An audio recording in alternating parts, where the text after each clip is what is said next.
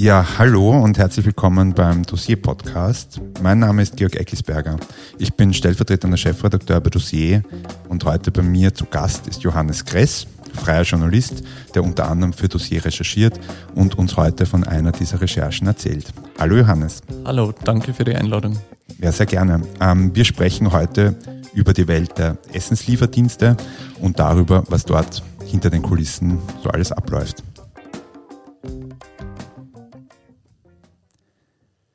Ja, hallo Johannes. Ähm, wir steigen gleich ganz direkt ein. Du kommst gerade von einem Gerichtstermin. Kannst du mir sagen, worum es dabei gegangen ist? Ja, ich komme gerade vom Wiener Handelsgericht, genauer gesagt aus dem 21. Stock des Wiener Handelsgerichts. Und da geht es um einen Fahrer, der beschäftigt war bei einem Sub-Sub-Unternehmen vom JAM. Ähm, der hat mit ORF geredet und ist da leider etwas unglücklich anonymisiert worden, ähm, was dem Subunternehmer dazu veranlasst hat, auf Kreditschädigung äh, zu klagen und zwar, weil der Subunternehmer sagt, ähm, die Aussage, die der Fahrer da getätigt hat, entsprach nicht der Wahrheit.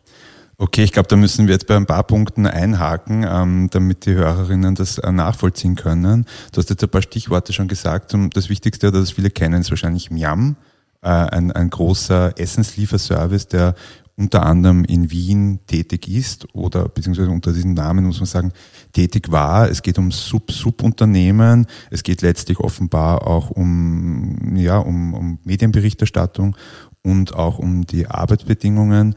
Aber bevor wir da jetzt ganz tief eintauchen, klären wir mal die Grundlagen. Ähm, die Dossierrecherchen, die wir gemeinsam zu diesem Thema betreiben und die du auch für uns jetzt seit fast zwei Jahren betreibst, ähm, in diesem Zentrum dieser Recherchen steht ja der Anbieter Miam. Das werden viele Zuhörerinnen und Zuhörer kennen. Ähm, welche Rolle spielt denn Miam am Markt und kannst du uns ein bisschen beschreiben, wie dieser Markt der Essenslieferservices aufgeteilt ist? Mm, also Leute, die in Wien wohnen, kennen das wahrscheinlich ganz gut. Es gibt einerseits die Fahrradboten mit den grünen Rucksäcken und die grünen Klamotten und dann gibt es andererseits die Fahrradbotinnen mit den orangen Rucksäcken und den orangen ähm, Klamotten.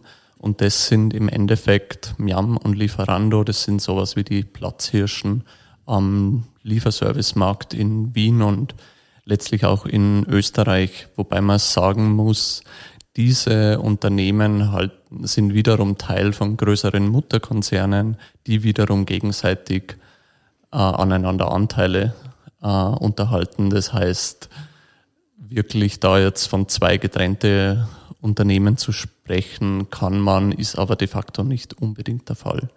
Mhm. Ähm, ja, das ist interessant, das haben wir auch in den äh, Artikeln bisher, die erschienen sind bei Dossier, ähm, da auch aufgeschlüsselt. Interessant eigentlich, dass für uns auch als Konsumentinnen Miam und Lieferanto so präsent und irgendwie auch vertraut sind, weil wahrscheinlich ganz viele von uns sie auch regelmäßig einfach nutzen, weil wir die einfach aus unserem Alter kennen von der Straße.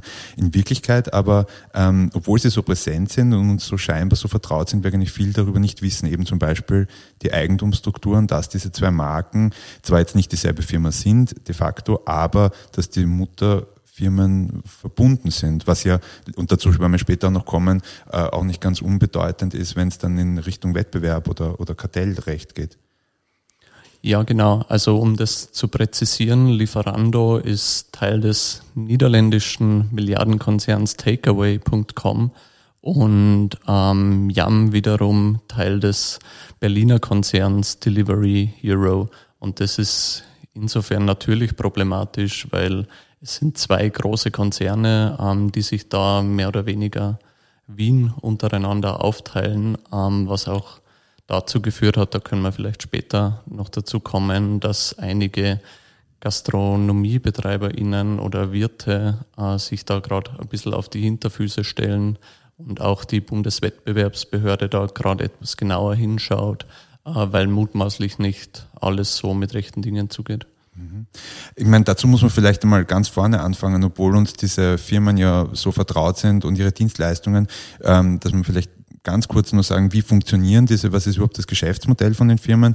Ähm, Miam und Lieferando, die beschäftigen letztlich einfach Fahrerinnen und Fahrer, die Essen zustellen, die das von Restaurants abholen ähm, und quasi zum Endkunden bringen. Und dafür zahlen eigentlich beide. Dafür zahlt sowohl der Konsument, der das bestellt, eine gewisse Liefergebühr, nicht immer, aber, aber, äh, äh, aber auch. Und die Restaurants bezahlen auch dafür, weil sie nämlich einen Teil quasi dieses ähm, des Preises für das äh, für die Speise quasi abführen an den an den Lieferservice. Das ist, glaube ich, das, das Geschäftsmodell, so kann man das zusammenfassen. Genau, und der dritte im Bunde ist natürlich der Kunde, der Hunger hat und für die Lieferung möglichst wenig bezahlen möchte. Möglichst wenig bezahlen möchte. Und der, so wenn es so wie heute zum Beispiel etwas kühler ist und draußen regnet, der dann auch nicht vor die Tür will und das bekommen will. Ähm, das, was wir jetzt noch nicht so besprochen haben, ähm, in, dem, in, in der letzten Frage sind natürlich äh, sind die Lieferantinnen und Lieferanten. Das ist aber in der medialen Diskussion eigentlich immer wieder sehr groß oder sehr groß Thema. Das sind nämlich die Arbeitsbedingungen bei solchen äh, Firmen wie ähm, Yam und Lieferando. Ähm, du hast jetzt gerade gesagt, dass eigentlich ähm, hinter der Fassade, dass da eigentlich Firmen stehen, die einander relativ nahe stehen. Äh, wie ist das bei den Arbeitsbedingungen? Sind die auch quasi dies, dieselben ähm, bei den unterschiedlichen Anbietern? Ähm, Im Prinzip sind oder wären sie dieselben. Also der große Unterschied zwischen Lieferando und Miam besteht eigentlich darin, dass Lieferando zu 100 Prozent sogenannte echte DienstnehmerInnen beschäftigt. Echte Dienstnehmer heißt, ähm, diese Beschäftigten haben all jene Rechte, die auch ähm, alle anderen Beschäftigten haben, deren ähm, Arbeit unter einen Kollektivvertrag fällt. Das heißt, Sie bekommen 13., 14. Gehalt, sie werden während ihres Urlaubs bezahlt, sie werden bezahlt, wenn sie krank sind und sie haben vor allem einen kollektivvertraglich garantierten Mindestlohn. Der liegt bei Fahrradbootinnen derzeit, also seit 1. Jänner diesen Jahres, bei 10 Euro pro Stunde und bei 1730 Euro brutto pro Monat für eine 40-Stunden-Woche. Beim YAM gibt es dieses Modell auch, allerdings betrifft es nur in etwa 7% ähm, der Beschäftigten vom YAM. 93% sind sogenannte freie DienstnehmerInnen und frei klingt jetzt prinzipiell mal positiv äh, und sie sind insofern frei oder freier, weil sie sich die Dienstzeiten etwas besser einteilen können. Sie sind aber auch freier von sozialer Absicherung, vor allem frei von einem Kollektivvertrag. Das heißt, diese ganzen Rechte, die die echten DienstnehmerInnen haben, wie bezahlten Urlaub, Lohnfortzahlung im Krankheitsfall und so, haben die freien DienstnehmerInnen nicht. Sie sind, man kann das vergleichen mit Selbstständige, auch wenn das juristisch in diesem Fall nicht ganz der korrekte Begriff ist, aber sie bekommen keinen fixen Stundenlohn, sondern pro Lieferung ähm, bis vor kurzem noch oder zur Zeit unserer Recherchen 4 Euro. Und ihnen sind zwei Lieferungen pro Stunde garantiert. Das heißt, sie bekommen pro Stunde garantiert 8 Euro, was im Vergleich zu einem echten Dienstnehmer natürlich weniger ist und ähm, sie natürlich auch mehr Risiko tragen, weil sie zum Beispiel nicht bezahlt werden, wenn sie krank sind oder wenn sie mal in Urlaub gehen möchten. Mhm. Also doch eigentlich äh, äh, große Unterschiede dann zwischen den, den zwei Anbietern, die wir jetzt einmal äh, genannt haben. Ähm, das heißt, auf der einen Seite die Anstellung bringt einfach mehr Sicherheit mit sich ähm, und diese, diese freien Dienstnehmer tragen mehr Risiko selbst. Wenn viele Aufträge reinkommen, dann kann man durchaus mehr verdienen. Wenn wenige reinkommen, dann trägt man das Risiko dann auch selbst und verdient weniger. Grundsätzlich, äh, diese beiden Beschäftigungsmodelle sind natürlich legal in Österreich. Das sind legale Beschäftigungsformen, die eben unterschiedliche Auswirkungen dann haben auch auf die, auf die soziale Absicherung. Aber es wird ja noch komplizierter. Also es ist so schon ähm, äh, relativ komplex, wenn man jetzt nur diese zwei Anbieter ver verglichen und es gibt diese ganz unterschiedlichen ähm, Beschäftigungsformen und letztlich auch dann ähm, Lohnniveaus und, und, und äh, sozialen Absicherungsformen. Aber äh, wir haben ja in der Recherche, beziehungsweise du hast in der Recherche dann tiefer gegraben und entdeckt, dass es hier noch Subunternehmer gibt. Ähm, vielleicht kannst du darüber mal ähm, kurz sprechen. Ähm, ja, genau. Also es wird definitiv noch komplexer und unsere Recherche war ja überschrieben mit das falsche Miam und falsch insofern, als dass es zwar sehr, sehr viele weitere Fahrradbootinnen gibt in Wien, die genau die grünen Rucksäcke haben, die grüne Kleidung haben, aber nicht direkt beim Jam beschäftigt sind, also nicht als echte oder freie DienstnehmerInnen, sondern bei einem Subunternehmen. Ähm, und zwar decken diese Subunternehmen vor allem die Wiener Außenbezirke ab und auch den 21. und den 22. Bezirk. Ähm, und diese Subunternehmerstruktur ist jetzt wiederum unterteilt in zwei Bereiche. Also man kann sich das so vorstellen, die Innenbezirke werden von Yam selbst beliefert, die Westbezirke, also außerhalb des Gürtels, werden von einem Subunternehmer beliefert, ähm, der heißt Paham Jabari und der betreibt zwei Unternehmen, Gladiator Logistik und PJ Logistik. Ähm, und der beschäftigt laut unseren Recherchen überwiegend Asylbewerber ähm, und zahlt denen im Schnitt ähm, 5,50 Euro pro Lieferung. Okay, da darf ich dich jetzt kurz unterbrechen. Ähm, dieser, dieser Mann, Paham Jabari, der ist ja in der Recherche relativ zentral. Kannst du uns vielleicht mal kurz den Herrn, Herrn Jabari näher vorstellen? Also ich kenne ihn persönlich leider nicht, aber für mich glaube ich, wäre das eine sehr, sehr interessante Figur auf alle Fälle. Der ist laut eigener Beschreibung 2011 selbst als 19-Jähriger als Asylbewerber aus dem Iran nach Österreich gekommen ähm, und hat da eigentlich brancheneinschlägige Erfahrungen gemacht, sage ich mal. Er hat für DPD gearbeitet, für die österreichische Post und eben auch für MIAM und hat dann aber aus dieser Erfahrung heraus seine beiden eigenen Unternehmen gegründet im Jahr 2020 und beschäftigt mittlerweile 350 bis 400 MitarbeiterInnen, die nicht nur für Miam fahren, sondern zum Beispiel auch für Amazon und weitere Lieferdienste, aber auch denen ich begegnet bin, die waren alle in einem laufenden Asylverfahren und eben interessanterweise nicht beschäftigt, sondern ähm, Selbstständige. Ähm, und das rührt daher, dass ähm, Leute in einem Asylverfahren in Österreich kein reguläres Beschäftigungsverhältnis eingehen können oder nur unter sehr, sehr begrenzte Bedingungen, aber sie sich mit einem Gewerbeschein selbstständig machen können. Also sehr interessant, dass, damit wir uns das jetzt nur nochmal vor Augen führen. Das heißt, äh, der Herr äh, Paham Jabari ist eigentlich selbst als Asylwerber nach Österreich gekommen, hat als Lieferant, als Bote gearbeitet und hat dann angefangen, eigentlich selber sich äh, quasi eine Firma zu gründen und das zu quasi zu professionalisieren, beziehungsweise selbst äh, Botinnen anzustellen und diese, die Leistungen dieser Lieferantinnen wiederum an Kunden zu verkaufen. Also zum Beispiel an Amazon, an und wie wir eben herausgefunden haben, auch Miam. Ähm, jetzt stellt sich natürlich die Frage, warum? Was bringt das? Also warum beschäftigt nicht Miam direkt äh, die, äh, die Lieferantinnen, die da, warum ist Paham äh, Jabari dazwischen geschaltet? Können wir das letztlich beantworten? Ähm, wir können zumindest eine These aufstellen und ich würde jetzt von uns einfach mal behaupten, die These basiert durchaus auf plausiblen Annahmen. Und zwar, wenn man sich das Liefergeschäft vorstellt in Wien. Man hat die Wiener Innenbezirke mit sehr, sehr vielen Restaurants, mit einer sehr hohen Einwohnerdichte. Das heißt, FahrerInnen haben meist kurze Wege zurückzulegen.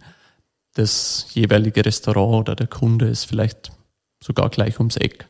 Ähm, das heißt, in einer Stunde oder so kann ein Fahrradbote sehr, sehr viele Aufträge erledigen. Dementsprechend verdienen vielleicht auch eher mehr, aber auf alle Fälle verdient Miam mehr.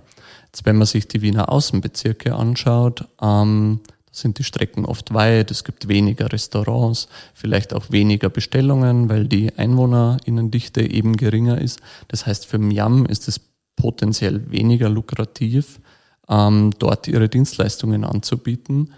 Das heißt, für sie ist oder für Miam ist es natürlich auch irgendwie attraktiver, da zu versuchen, bei Personalkosten ein bisschen was einzusparen. Ähm, und ein sehr, sehr gängiger Weg, das ist jetzt nicht nur bei Lieferdiensten oder bei EssenszustellerInnen der Fall, ist gewisse Dienstleistungen an Subunternehmen auszulagern. Ah. Und, und das aber eigentlich nicht, weil das fällt mir jetzt gerade auf, wenn ich mir die Notizen anschaue, das aber nicht offen zu legen, weil wir haben ja vorher davon gesprochen, dass Miam in der eigenen Darstellung nach außen sagt, ähm, sieben Prozent sind echte Dienstnehmerinnen und der Rest 93 Prozent freie Dienstnehmerinnen. Also das ist, was unsere Recherchen ergeben haben. Da kommen ja eigentlich Selbstständige gar nicht vor äh, in dieser, in dieser Auflistung. Ähm, und äh, über diese Subunternehmenskonstruktion ist es dann aber möglich, eigentlich äh, durchaus auch hunderte selbstständige Mitarbeiterinnen fahren zu lassen, ähm, die man halt nicht direkt beschäftigt, sondern ähm, die man über den Subunternehmer, Subunternehmer Paham Jabari beschäftigt.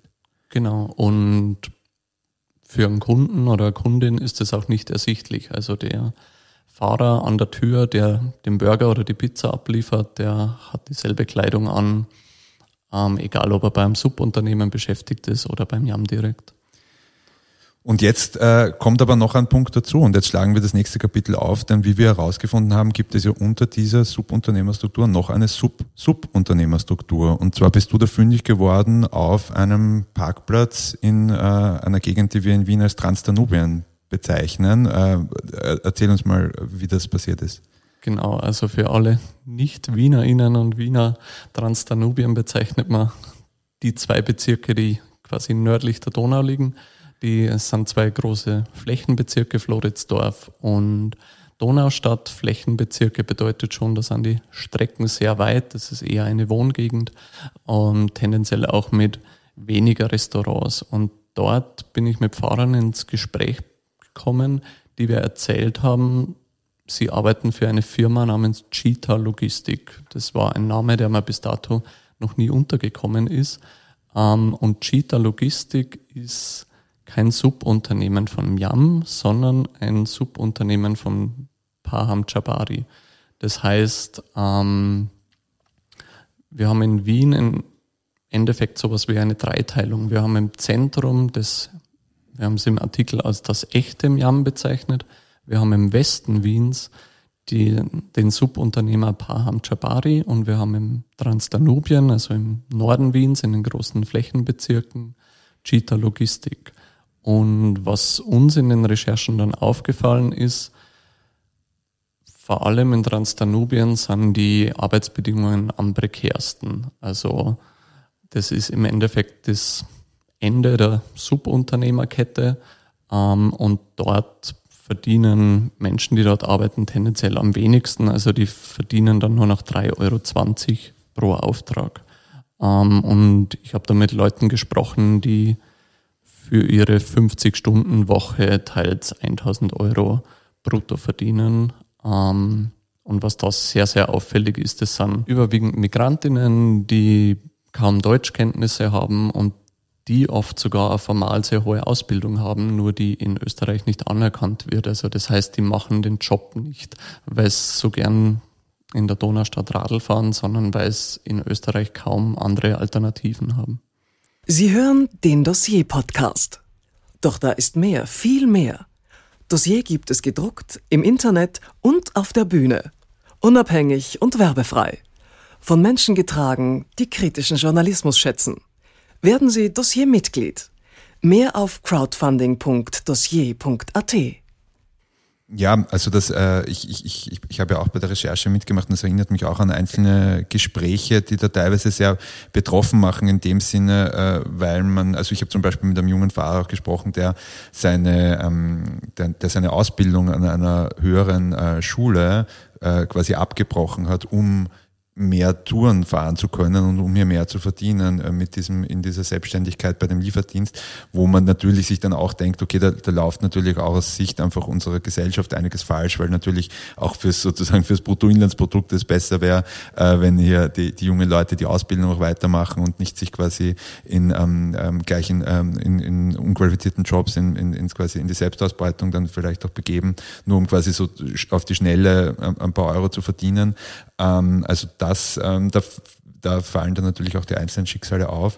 Aber ähm, man muss auch wahrscheinlich fairerweise dazu sagen, ähm, ähm, auch es, es gibt natürlich, und ich glaube, Bahram Jabari, ähm, der erste Subunternehmer, von dem wir gesprochen haben, der auch selbst als Asylwerber nach Österreich gekommen ist, äh, nennt das ja auch, glaube ich, selbst so, dass er sagt, naja, es gibt nicht so viele Möglichkeiten und äh, er, er möchte natürlich auch den Leuten, den Asylwerbern, die Chance geben, hier quasi überhaupt Geld zu verdienen in Österreich. Was sagst du zu der, zu der Argumentation?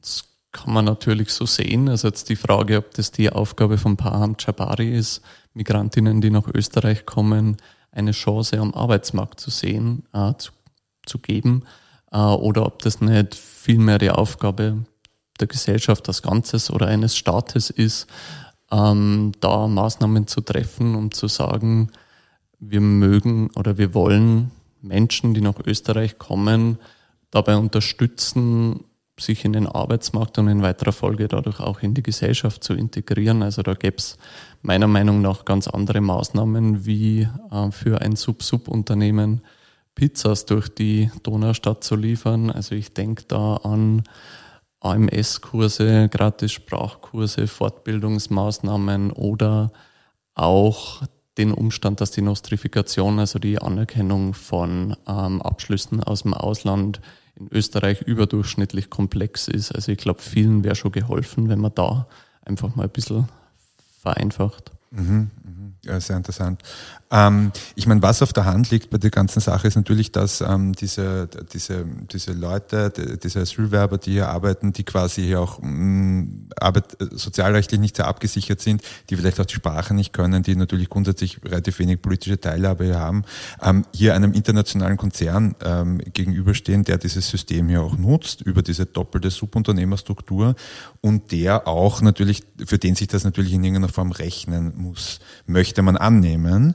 In der Stellungnahme sagt Miam aber, dass dem nicht so ist. Das, hat, äh, das ist doch etwas überraschend, oder? Weil äh, man würde ja annehmen, dass ein Unternehmen, jetzt auch in der Größe von Miam, das natürlich darauf ausgelegt ist, ähm, Gewinn zu machen, solche Konstruktionen und solche Sub-Sub-Unternehmerstrukturen deswegen ähm, nutzt, weil sie ihnen wirtschaftlich auch einen Vorteil bringen. Aber Miam schreibt, die Zusammenarbeit mit Logistikpartnern bringe für sie keinen finanziellen Vorteil. Was, was sagt Miam sonst noch zu dieser ganzen äh, Angelegenheit? Ähm, also Miam spricht einerseits nicht von Subunternehmen, sondern von sogenannten Logistikpartnern. Wie du gesagt hast, sie behaupten, diese Zusammenarbeit bringe für sie keine finanziellen Vorteile, wo ich mich dann schon frage, okay, wieso macht man das? Aber gut, ähm, aber sie haben schon auch gesagt, von so Löhnen wie 1000 Euro im Monat für eine 50-Stunden-Woche wollen sie sich ganz klar distanzieren. Ähm, auf die Frage hin, wie dann sowas zustande kommen kann, ähm, hat eine Sprecherin vom JAM angegeben, sie hätten einen Verhaltenskodex, den die jeweiligen Logistikpartner unterschreiben und dessen Einhaltung auch laufend geprüft wird.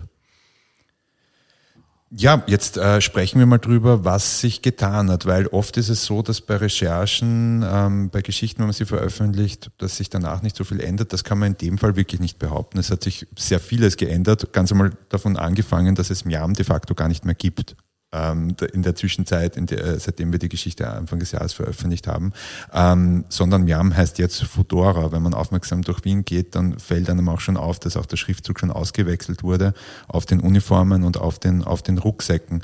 Was hat sich da getan? Das waren ja turbulente Zeiten für Miam.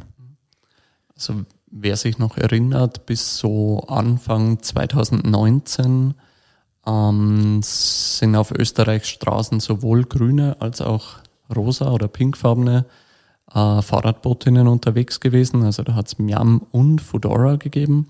Ähm, das sind wiederum zwei Tochterunternehmen von Delivery Hero aus Berlin.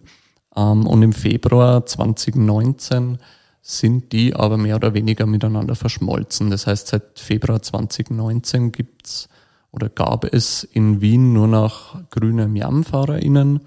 Ähm, jetzt hat mutmaßlich auch dadurch, dass Miam mittlerweile medial nicht mehr den, unbedingt den allerbesten Ruf hat, ähm, sich die Unternehmens- oder die Konzernspitze dazu entschlossen, das Logo und den Namen nochmal zu wechseln und seit Ende, Ende März heißt Miam jetzt wieder Fedora und das ist auch der Grund dafür, wieso man in Wien mittlerweile wieder ziemlich viele rosa beziehungsweise pinke Radlfahrerinnen sieht.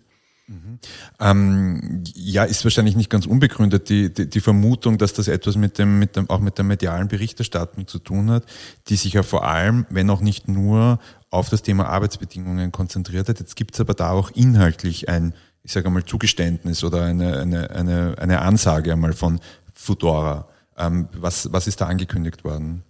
Genau, also wir oder Dossier waren ja nicht die einzigen, die über diese Bericht, äh, über diese Arbeitsbedingungen berichtet haben. Da hat es von verschiedensten Medien in den vergangenen Jahren immer wieder ähm, Berichte gegeben, Recherchen gegeben, die aufzeigen, dass da offenbar vieles nicht in Ordnung ist und gleichzeitig hat sich aber auch mit Herbst vergangenen Jahres sowas wie eine Art Protestbewegung ist jetzt vielleicht übertrieben, aber es hat einzelne Demos gegeben von Miam-FahrerInnen, wo auch FahrerInnen der äh, Subunternehmen dabei waren, was ich persönlich schon sehr überraschend gefunden habe, weil gerade diese migrantischen Branchen sehr prekäre Beschäftig wo sehr prekäre Beschäftigungsbedingungen vorherrschen, die oft von einer Gewerkschaft auch wenig bis kaum vertreten sind, sehr, sehr selten zu Maßnahmen wie einen Streik greifen.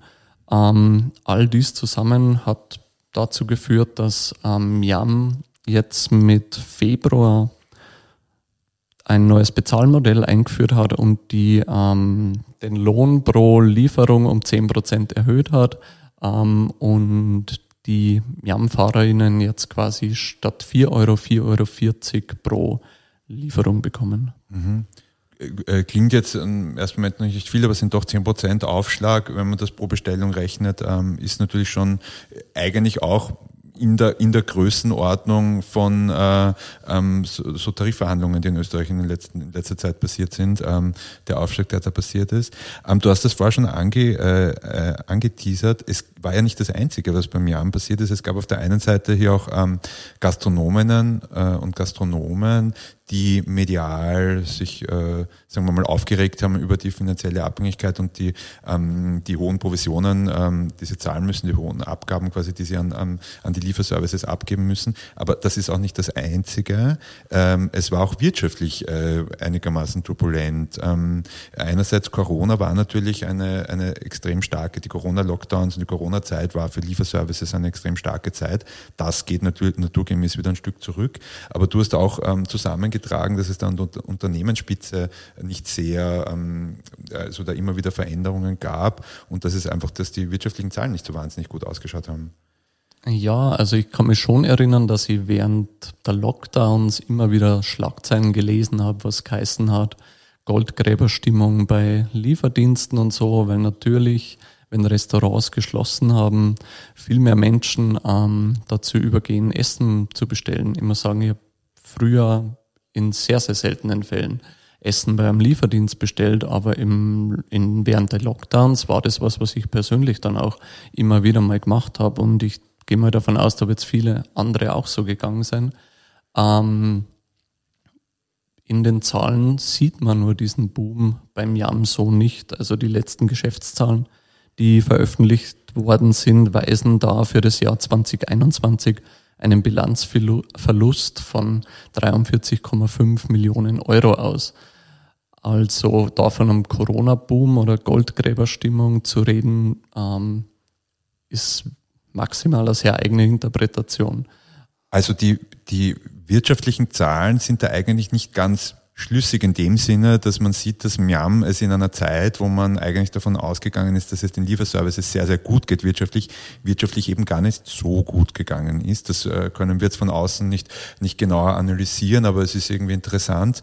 Was auch auffällt ist, und vielleicht hat, steht das ja in irgendeinem Zusammenhang, ist, dass jetzt die Geschäftsführung immer wieder gewechselt hat ähm, und eigentlich die Leitung des Unternehmens. Ähm, du hast das, äh, glaube ich, in einer Zeitleiste auch einmal ähm, äh, zusammengestellt.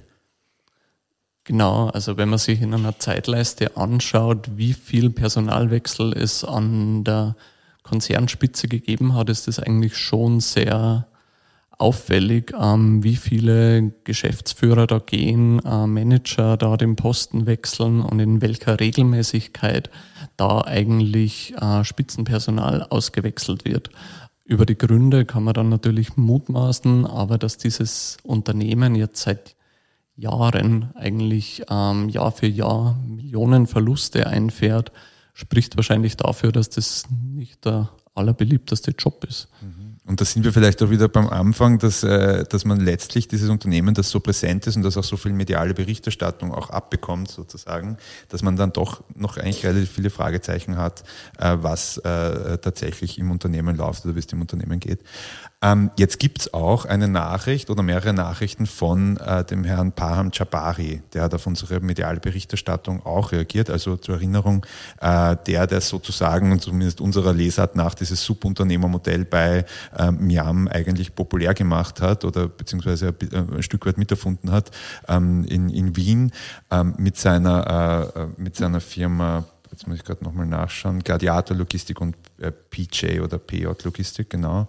Ähm, von ihm gab es ja auch eine Reaktion, die einigermaßen überraschend war. Ja, genau. Also einigermaßen überraschend war es insofern, weil er weiterhin sehr kommunikativ ist und ich glaube auch sehr gern mit mir korrespondiert irgendwie. Und er hat mir in einer E-Mail geschrieben, dass er jetzt, ähm, dass ihm von Miam untersagt wurde, dass er seine Aufträge an weitere Subunternehmen vergibt und zwar ähm, mit Ende Juni. Das heißt, wenn man ihm Glauben schenken darf, wird Cheetah Logistik ab Juni einen anderen Auftraggeber brauchen oder sich ein anderes Geschäftsmodell suchen müssen. Ähm, außerdem hat Herr Paham Jabari gemeint, dass er die ähm, das Geld oder den Lohn, den seine Fahrer jetzt pro Auftrag erhalten, auf 6,10 Euro pro Lieferung äh, erhöhen würde, was mir persönlich doch einigermaßen viel vorkommt, muss ich sagen. Also es ist natürlich immer noch kein ähm, Job, mit dem er reich wird, aber es wäre doch eine signifikante Erhöhung.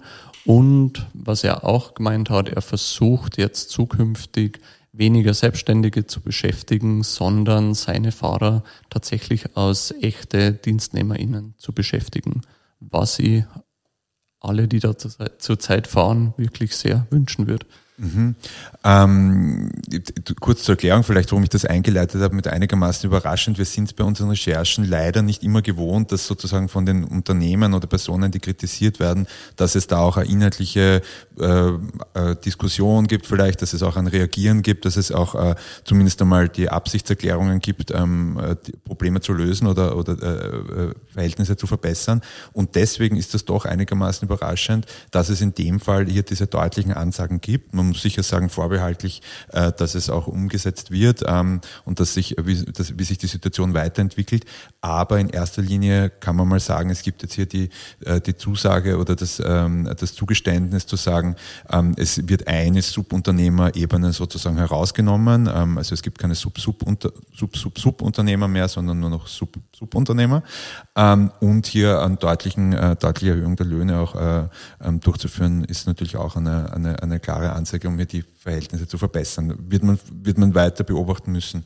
Ähm, und es ist, ähm, und das ist jetzt vielleicht die Überleitung zum, zum Beginn äh, des Podcasts, ähm, wir haben am Anfang über diesen Gerichtstermin gesprochen. Ähm, du bist ja heute als Zeuge auch geladen worden, weil du einfach durch deine Recherchen, unter anderem auch für Dossier, durch unsere Geschichte des äh, falschen Jam, ähm, Einblick bekommen hast, ähm, wie die Arbeitsverhältnisse beim Jam und bei den Sub-Subunternehmen gestaltet sind. Und genau darum ging es eigentlich in einem Gerichtsverfahren, nämlich wer hat da wen geklagt und äh, wie war sozusagen die Ausgangssituation, bevor du da heute hingekommen bist zum Gericht? Genau, also da geht es um folgenden Sachverhalt und zwar hat ein ehemaliger Cheater-Beschäftigter gegenüber dem ORF gesagt, er würde für seinen 10 bis 12 Stunden Tag so circa 50 bis 60 Euro verdienen. Also er bekommt pro zugestellter Lieferung 5 Euro und in der Stunde schafft er so im Schnitt eine, was heißt am Ende vom Tag 50 bis 60 Euro. Man muss dazu sagen, er ist Selbstständiger, das heißt, es ist noch vor Steuern und er trägt dabei das gesamte unternehmerische Risiko. Ähm, Genau, und der hat das aber dem, der hat das in der Berichterstattung zum ORF jetzt nicht, ähm, der hat sich nicht vor die Kamera gestellt und hat das irgendwie äh, gesagt, sondern das war eigentlich eine, eine, er hat mit dem ORF geredet, aber anonym. Er hat mit dem ORF anonym geredet, genau. Ähm, Cheetah Logistik hat ihn jetzt geklagt und zwar auf üble Nachrede, Ehrenbeleidigung und Kreditschädigung. Da geht es um einen Streitwert von 21.000 Euro. Das heißt, es hat einfach ein, ein Fahrer, der hier, wie wir vorher schon äh, gesagt haben, bei einer Firma, bei der wir festgestellt haben, dass dort sehr prekäre Arbeitsbedingungen herrschen, bei Cheetah Logistik, ähm, da, er hat, hat sozusagen einem in, in der Berichterstattung gegenüber ORF-Journalisten auch äh, Zahlen zu seinem eigenen Verdienst äh, äh, äh, gesagt, der Arbeitgeber ist draufgekommen, wer das war, dass er mit den Medien gesprochen ähm, hat und hat ihn darauf äh, auf 21.000 Euro verklagt, was äh, für jeden Menschen eine, eine ziemliche äh, Drohung ist, aber was natürlich für einen äh, jungen Mann, der ähm, prekär in Österreich lebt und arbeitet ähm, und auch ähm, noch im Asylverfahren ist äh, oder zu dem Zeitpunkt im Asylverfahren war, jedenfalls finanziell keine großen, äh, keinen großen Spielraum hat, natürlich äh, eine, eine, eine einigermaßen eine Gefahr darstellt. Also was hat sich da jetzt heute getan? Genau, also wie du sagst, ich war als Zeuge geladen. In den Gerichtssaal habe ich es allerdings nicht geschafft, weil gar keine Zeuginnen einvernommen wurden, weil man sich relativ zügig dann auf einen Vergleich geeinigt hat. Ähm, das heißt, der Beklagte, dabei handelt es sich übrigens um einen Afghanen, der im Asylverfahren war, mittlerweile aber subsidiär schutzberechtigt ist, der hat seine Aussage im Gerichtssaal widerrufen. Ähm, das heißt, er hat gesagt, er hat die Unwahrheit behauptet.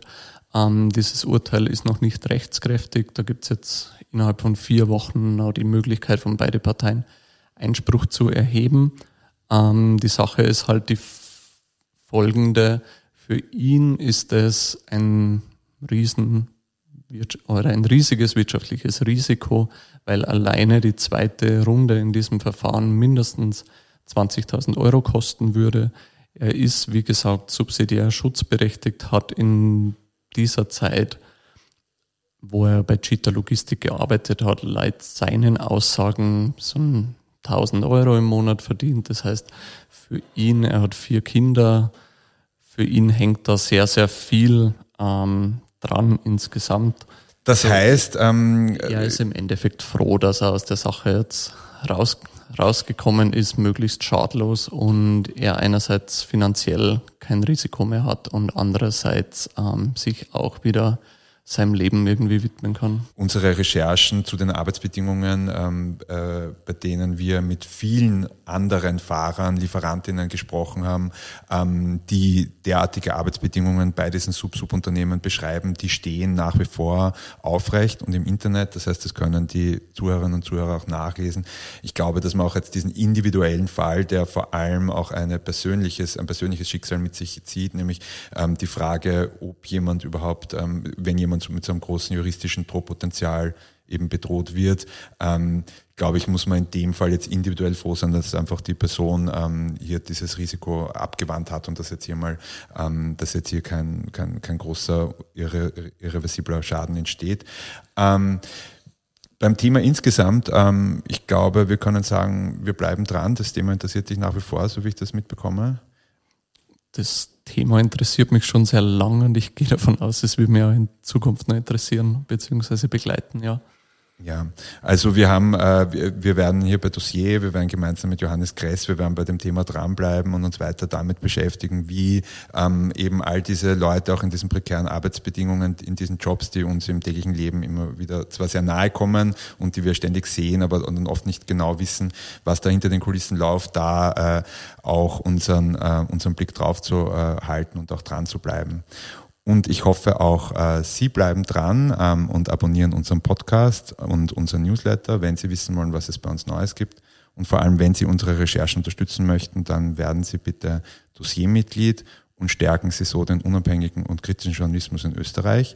Und ähm, zum Abschluss ähm, bleibt mir jetzt noch mich zu bedanken. Ähm, Johannes, schön, dass du da warst und uns äh, teil, teilhaben lassen bei deinen Recherchen. Ja, ich habe zu danken. Danke für die Einladung. Super, dann bis zum nächsten Mal.